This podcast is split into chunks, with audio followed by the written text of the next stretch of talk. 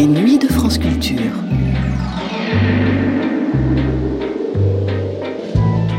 Le 14 décembre 1963, le général de Gaulle inaugurait la maison ronde du 116 de l'avenue du président Kennedy, qui s'appelait alors la maison de la RTF. Un événement dont rendait compte Interactualité dans son édition de 20 heures, en diffusant notamment des extraits du discours prononcé à cette occasion par le président de la République. Interactualité du 14 décembre 1963, inauguration de la maison de la RTF par le général de Gaulle.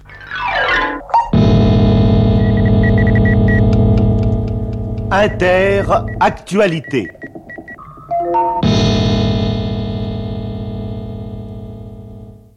Au micro, Claude Mazot. Jour J pour notre maison de la radio, jour J parce que depuis 19h, le président de la République est dans nos murs qui l'inaugure officiellement. Vous avez d'ailleurs pu suivre sur vos écrans de télévision ou sur vos postes de radio la première partie de cette manifestation. Mais il est 20h et c'est l'heure de notre journal, car qui dit radio dit actualité, et en ce moment le président de la République se trouve directement en contact avec l'actualité radiophonique. Pourquoi? Eh bien parce qu'il assiste à ce que nous appelons dans notre jargon un multiplex, c'est-à-dire qu'en sa présence, une équipe de RTF Inter est en liaison avec plusieurs de nos correspondants à l'étranger. Cette équipe va donc faire un rapide tour d'horizon international avec les journalistes de la RTF qui sont soit à New York, à Tunis, à Bonn ou à Beyrouth. Mais je laisse la parole à Jacqueline Baudrier. L'actualité est entrée chez nous. L'actualité, c'est la naissance officielle de notre maison, c'est l'inauguration de la maison de la RTF par le président de la République.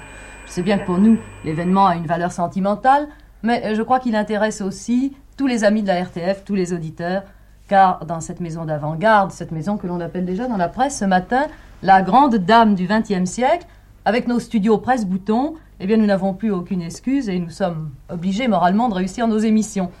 Pour nous journalistes, il faut dire que cette maison de la radio, c'est aussi une maison privilégiée où l'on apprend l'événement au moment même où il se produit. C'est une maison à l'écoute du monde. Alors ce soir encore, la diplomatie va occuper une très grande place dans notre journal. Nos correspondants sont d'ailleurs à l'antenne et nous allons nous renseigner aux sources. Allons New York? Ici New York, Jacques Salbert. Washington? Ici Michel Texier, Washington. Tunis? Ici Tunis, Joseph Paltou. Beyrouth?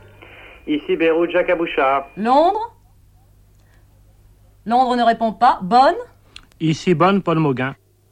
Bon, après ce multiplex auquel a assisté le général de Gaulle, il nous faut, Robert Pietri, faire un bref retour en arrière pour rappeler tout de même ce qui s'est passé au 116 qui est de Passy depuis 19h, depuis l'arrivée du général de Gaulle. Un bref retour, oui, euh, Claude Massot, mais une très longue visite. J'ai dû suivre le cortège à travers les escaliers de la maison. Dieu sait s'il y en a. Vous voudrez bien m'excuser, donc j'ai pris des notes rapides. Il y a peut-être des erreurs. Voici donc, je reprends dès le début. À 19h05, M. Perfit, le ministre de l'Information, et M. Frey, le ministre de l'Intérieur, accueillaient le général de Gaulle, en compagnie bien sûr de notre directeur général, M. Bordaz. C'était dans le grand hall d'honneur de la maison la présentation des membres du Conseil supérieur, des architectes qui ont construit ce palais de la radio, des ingénieurs en chef, des directeurs des grands services de la RTF, et notamment, j'ai plaisir à citer messieurs de Boisdèvre, Drouet et Fromentin. Le cortège entrait ensuite dans la grande salle des spectacles, l'une des trois grandes salles avec l'auditorium et la salle des concerts, et ce fut alors les allocutions. D'abord le discours de bienvenue de M. Bordaz, euh, puis euh, M. Perfit, le ministre de l'Information, euh, prenait la parole à son, tour, et à ces propos de bienvenue du directeur général de la RTF et aux souhaits émis par le, le ministre de l'Information, le général de Gaulle répondait. Il faut que la radio française, tout en captant sans parti pris et en répandant sans exclusive les courants de l'événement, de l'art, de la science et de la politique, concourt à la liberté, à la dignité et à la solidarité des hommes.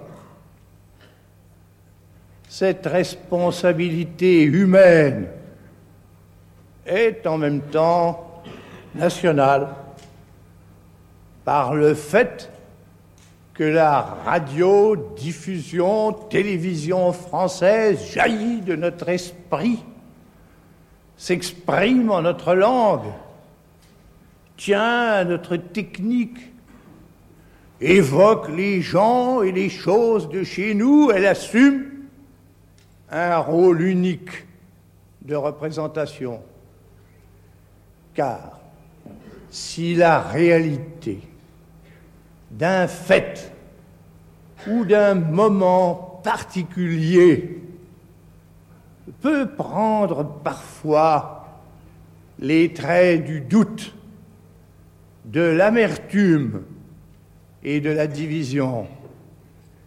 La vérité totale et profonde de la France, c'est la foi, l'espoir et la fraternité. Telle doit être l'inspiration de notre radio française.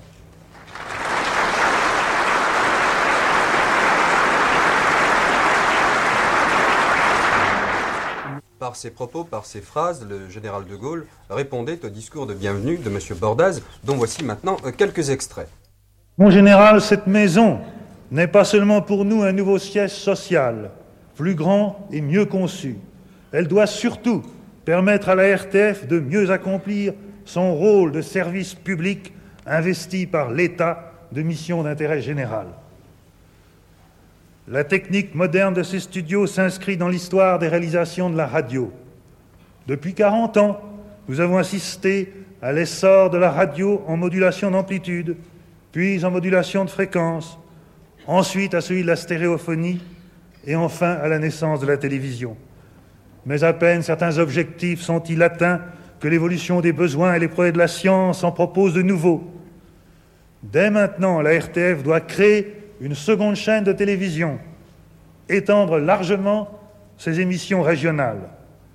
Dans un avenir plus lointain, elle devra assurer le développement de la télévision aux couleurs et notre place sur le réseau mondial de communication par satellite. Notre capacité, le concours de nos volontés doivent permettre la présence de la France dans un domaine capital des relations humaines.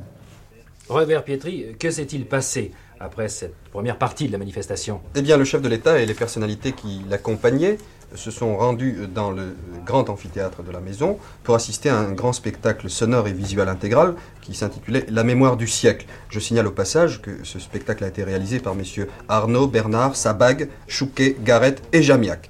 Il s'agissait d'un historique de la radio et de ses moyens d'information collective, ce que les Américains appellent les mass médias.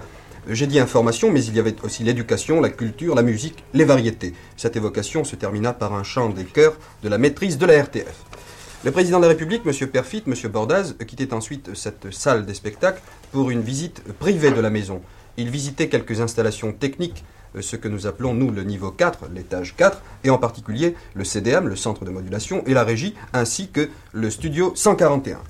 Le général de Gaulle montait ensuite dans les hauteurs de la maison, tout à fait en haut d'ailleurs, dans l'une des salles du dixième étage. Il devait assister à une émission de télévision en couleur. Ce programme, diffusé selon un procédé français, le procédé SECAM, est actuellement au point. Son adoption en France et en Europe fait l'objet de négociations à l'échelle européenne. Et ce soir eh bien, euh, si vous voulez, je vais d'abord rappeler ce qu'il y a eu cet après-midi sur nos antennes, le reportage en direct de Jacques Carion, puis le commentaire du film La mémoire du siècle. Ensuite, euh, Samy Simon nous a fait visiter la maison de la radio sous la conduite d'une hôtesse. À 20h30 et jusqu'à 22h, nos auditeurs pourront entendre Tour Eiffel, Quête Passy, 1924-1984, une émission panorama de la radio sonore présentée par Robert Beauvais. Eh bien, je crois que nous avons tout dit sur cette inauguration de la maison de la radio.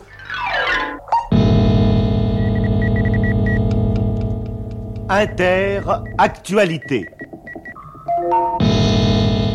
Vous venez d'entendre un extrait du discours du général de Gaulle pour l'inauguration de la maison de la RTF, diffusé dans Inter-Actualité le 14 décembre 1963 sur France 1 Paris Inter.